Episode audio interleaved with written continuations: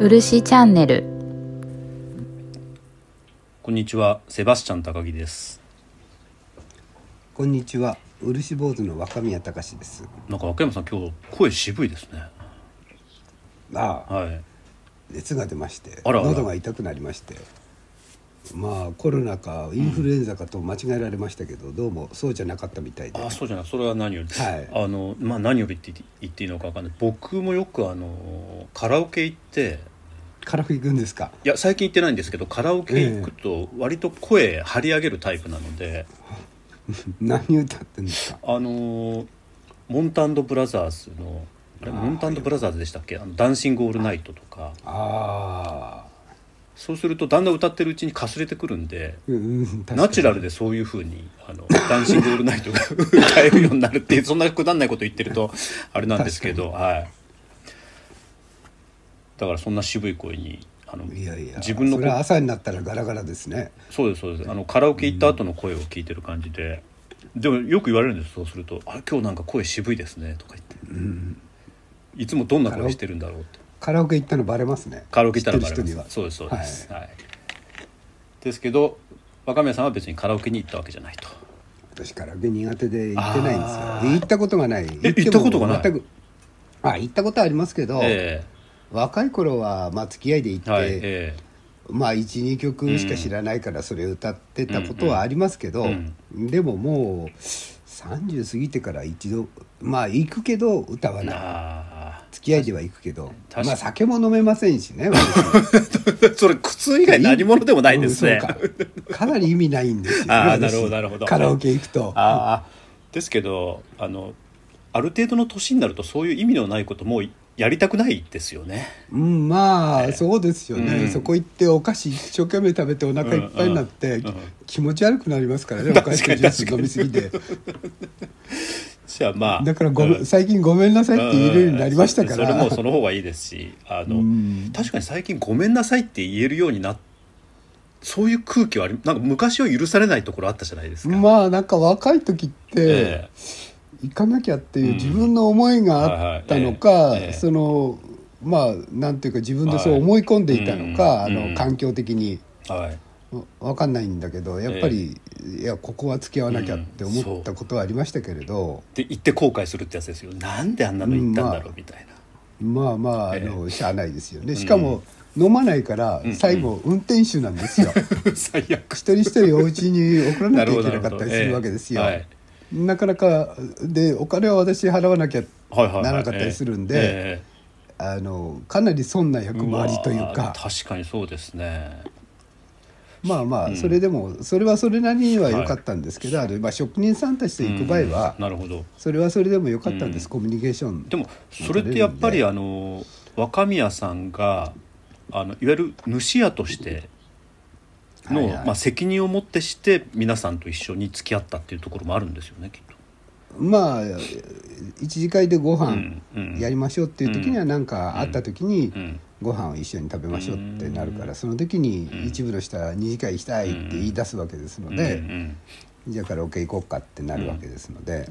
でもそれをまとめる役割もあるわけですよねきっと輪島において主屋って。うんまあそうですね、私にはそういう飲まないから統率力はないんですけど、あのそれなりに、あじゃあいいよっていう感じんにはなりますけれど,、でちなみに若宮さんのあのうちというのははいはいあの昔から主屋だったわけなんですかいや全然初代なんですよあ若宮さんうちは初代ですかええ、はいあの別にうんうん漆器販売とは全く関係のないあへえで全く関係がないのに主屋になったんですけどいわゆるずっと続く主屋っていうのははいはいあのいわゆる塗りをしてるわけじゃないんですよねとあそうですね、はいあの統括責任者っていうか商社みたいなもんですねだから輪島における漆の商社というか漆湾の商社があの主屋さんであるとそうですね、あのまあ旦那さんなるほなどんですなね、るほどええあの私も旦那さんじゃないからですけど、うんうんだから西屋さんのお家は、うんうんえっと何々さんじゃないんですよ何々様って言われてたらしいです、へー輪島では。でもで、うんうんその人が、うんうんえっとまあ、稲刈りが終わって秋に、まあ、商売に行って、うんうんで冬雪降る前に帰ってくる時には、みんなもう総出でお出迎えをして、へでそのお出迎えをし,、うんうんしてえっ、とまあ荷物を下ろして、その時に注文をもらうんですけど、もう1年も2年も分の注文をその時にもらえたっていうんですよ。ーそれってでもあくまでもあの今我々が言うところの輪島塗りをビジネスとして捉えた時の勝者みたいな形になりますよねそうですきっとそうねですそうです。はいそうするとあの輪島塗りっておそらく江戸以降の話だと思うんですけれどもはいはいはいはい。それ以前っていうのは輪島っていうのはあの漆とは深い関係があったんですか、あったんだと思うんですけど、うんうんうんあんまり資料とかなくうんうて、んよく私も知らないでへえあすのね。僕もいろいろ実は本さ読んでてあそうですか。あの輪島と漆の歴史をしちょっと調べようと思ってるあはいたんですけど、はい全然調べられないんですよ。ああ隠してるわけじゃないんですね。あの割とあの専門家の方が書かれた本にもはいはい。わる輪島と漆の歴史の資料はあんまりなくて象の背をなぞるようだっていうような表現されてて、えーってそんな研究そうなんですよそんな、そんなあの表現あるんですね。そうなんです象の背をなぞるようだっていう表現されてうんなて、るただその本には「漆の文化史」っていう本なんですけれども、はいはいはいあのおそらく輪島塗りというか輪島には、はいあの五六腕もしくはあの根頃根頃塗りが入ってきたんじゃないかっていうふうな説があるっていうふうに書かれてたんですそれは若宮さん、多分そうだろうっていう感じなんですかまあそういう可能性は十分あると思います。根頃ってあの根頃ですよねあっちの三重だかそう近畿ですのね。方あのえの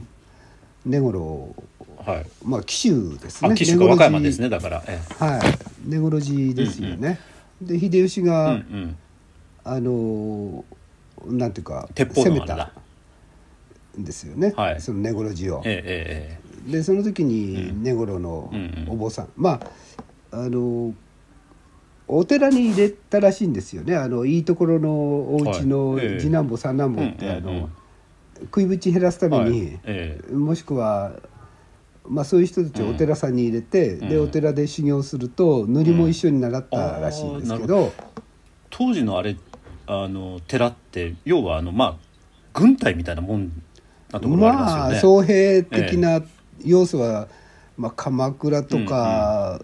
まあ、平安とかってもう、おそうで寺すよさんっねて僧兵ですよね。でもいずれにしても僧兵でもあるし寺っていうのは文化が集まるところでもあったのでそうですねで技術としての漆器というか漆が多分そこに集積されていたので根頃塗りみたいなものが発展してはいはいでそれがまああの一つ、えー、となんだあの輪島の方にまあ能登、の方に入ってきたっていうのが一つと、はいはいはもう一つはあのこの間の個展でもあの、はい五六腕をモチーフにした作品を出されてましたけれども五六腕はいはいの影響もあるんじゃないかっていう説もあるんですよね。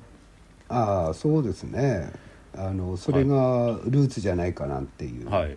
ことをうんうん言った人もい,、なるほどますよね。はでいですけどいずれにしてもはっきりしないのではでい、はっきりしないのですがあの比較的輪島と近い場所にあるあのところでできたものが五六腕だと思うんですけれども。興味ありますよね。五六番ってあの合わせるっていう字に鹿っていう字はいですか、はいはいはいはいはいややこしいですね。やややこしいそれで五六って読むのなんなんですあの一言で言うと五六番ってあの場所でできたものを五六番つまり何でしょうあかそうですね。割と輪島から近いはい。何ですかこれ柳田村っていう場所があったんですかあそうですね柳田村ですねでそこでできていた湾のことを五六湾っていうふうに呼ぶっていうふうに考えれば、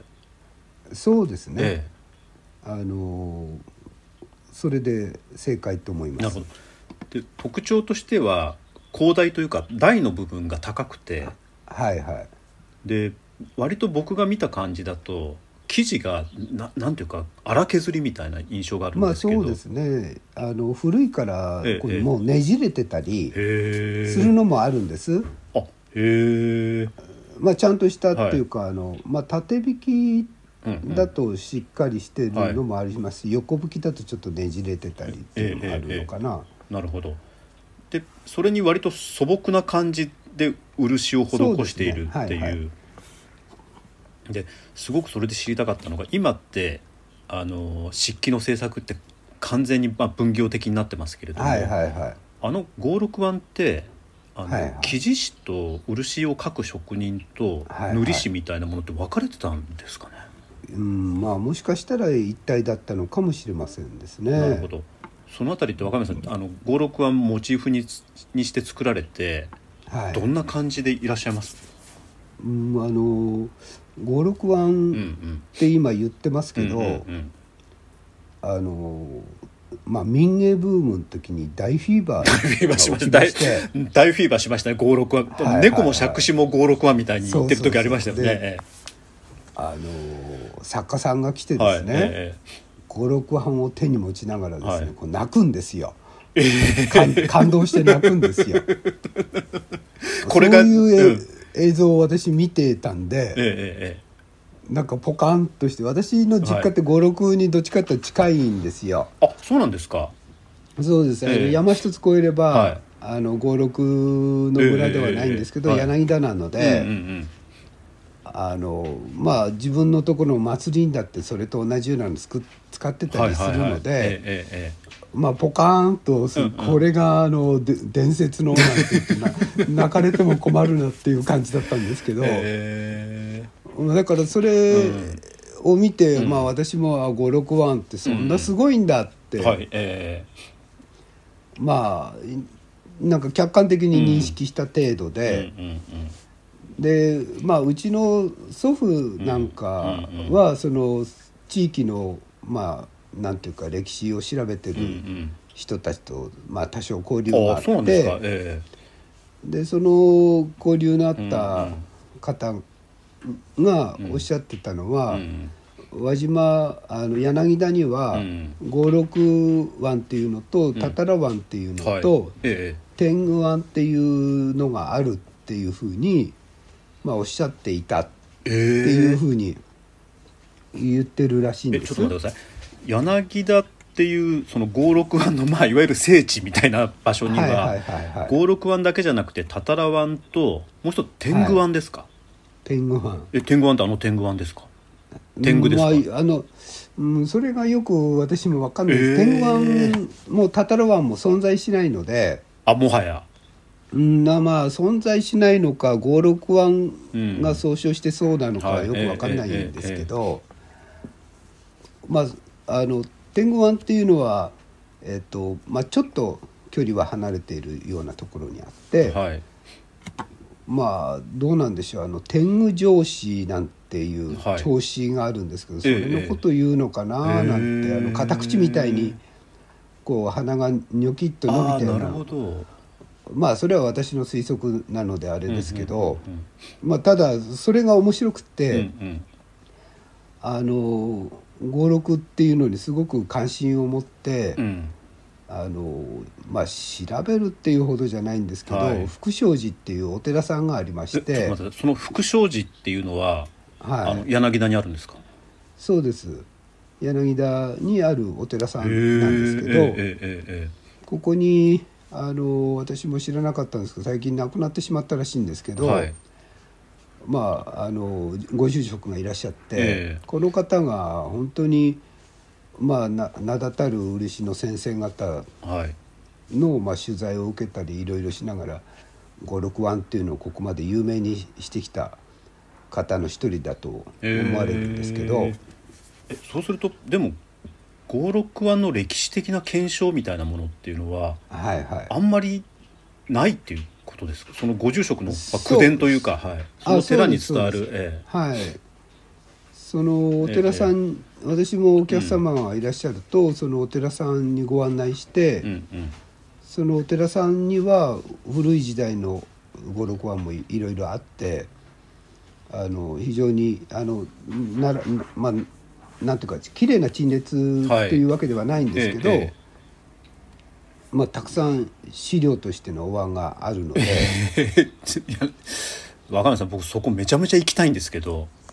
いきますか。行きます行きますあれ、はい前回僕一応若宮さんのお客様のつもりで行ったんですけどそこはあれでしたねあのちょっと寒寒かった。 寒かった寒かったからそうそう 確かにそう確かにうん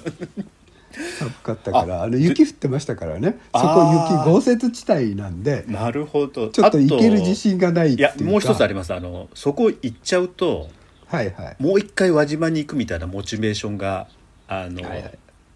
なかったかもしれないんですけど今の話聞いたら、はいもうは絶対行かないといけないっていう気になりますね。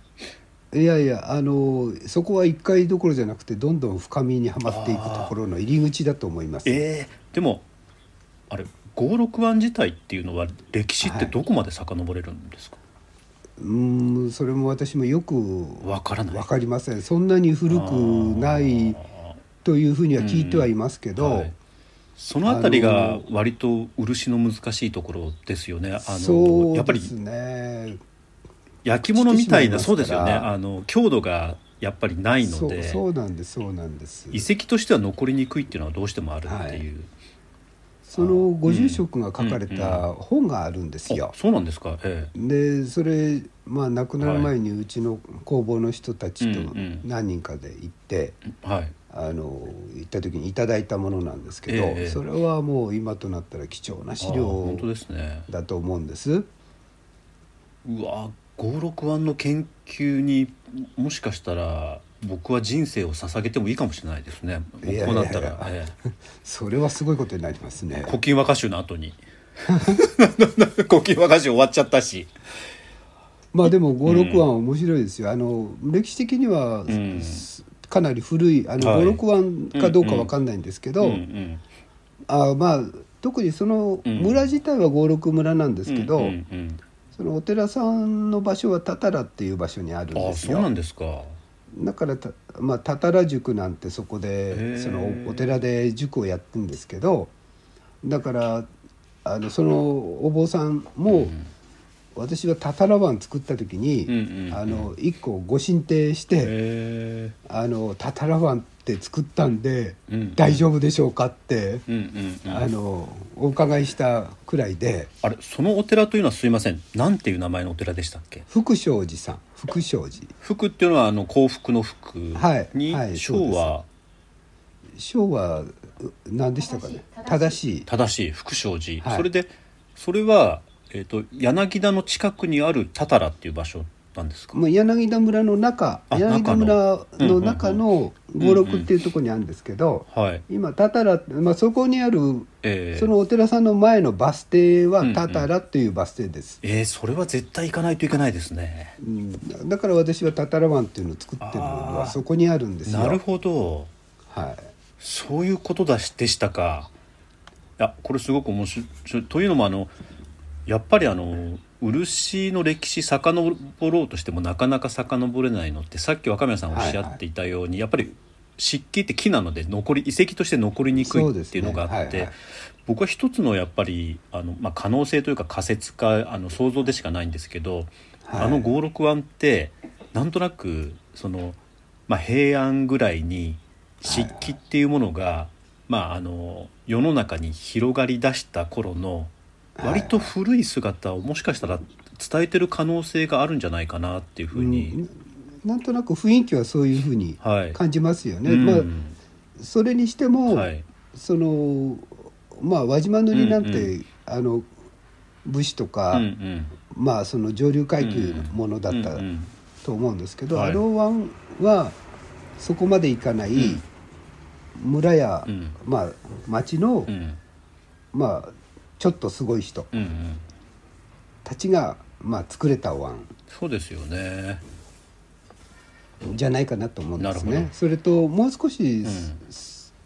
素朴なのは、まあ、本当に庶民がもしかしてあれで毎日ご飯食べたのかもしれない、うんうんうん、なるこほれどわかんないですけどわかんないですよね全くええはい、多分わからないにしても おそらくそういうものの本当に何とか雰囲気はすごく伝わる、うん、あの雰囲気のあるあの確かにその時え涙流された方の気持 ちが今となっては多少ですねえ、はいええええなるほどそこに浸水されてた方は、うんうんこれを見て感動なさるんだっていうことがはいまあいい年になってきてようやく多少わかるっていう、いや僕もさっきあのあまりに勉強不足すぎていろいろ調べててはいあのそれこそ割と古い時代の56腕多分なんだろうなろくろとかで弾いてなくて荒く削り、り出したみたいなもの見てはいはいそこにあの漆施されるの見ての見たらはい、危うく涙流しそうになりましたああやばい です、やばいですこれが漆の現象の姿だみたいな感じでうん、そうですね、はい、よいよ来ましたね、来ました来ました、はい、あですけど、あのすごく面白いのがそうすると、えっと、輪島の輪島塗り以前の漆と、はい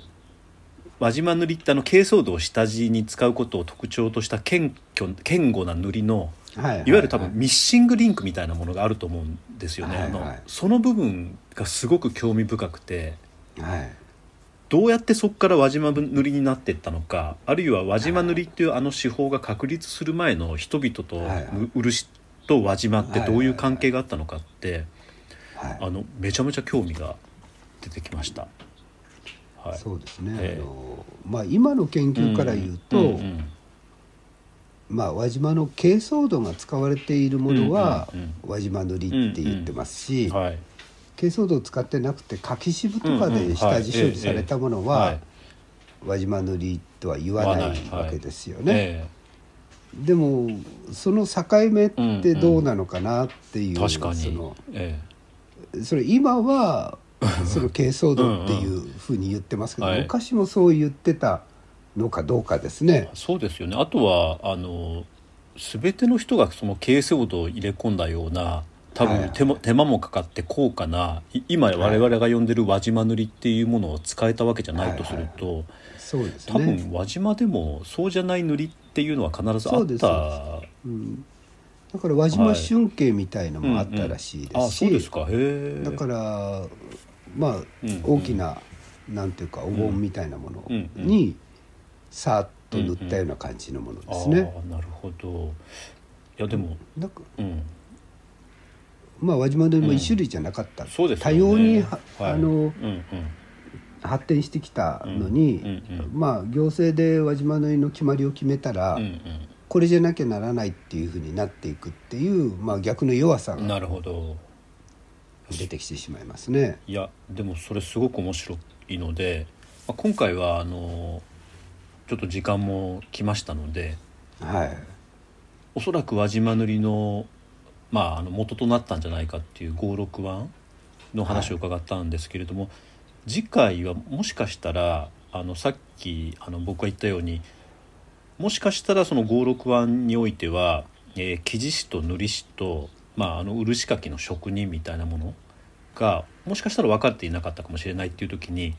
あの能登における漆かきとか漆の現状みたいなものはいはいっていうのを少し次回伺えれば、はいあのいいかなというふうに思いますので次回はぜひその話を忘れないようにしようかなというふうに思いますので、はいはいわかりました。はい、では若宮さん今日もありがとうございました。いやこちらこそありがとうございました。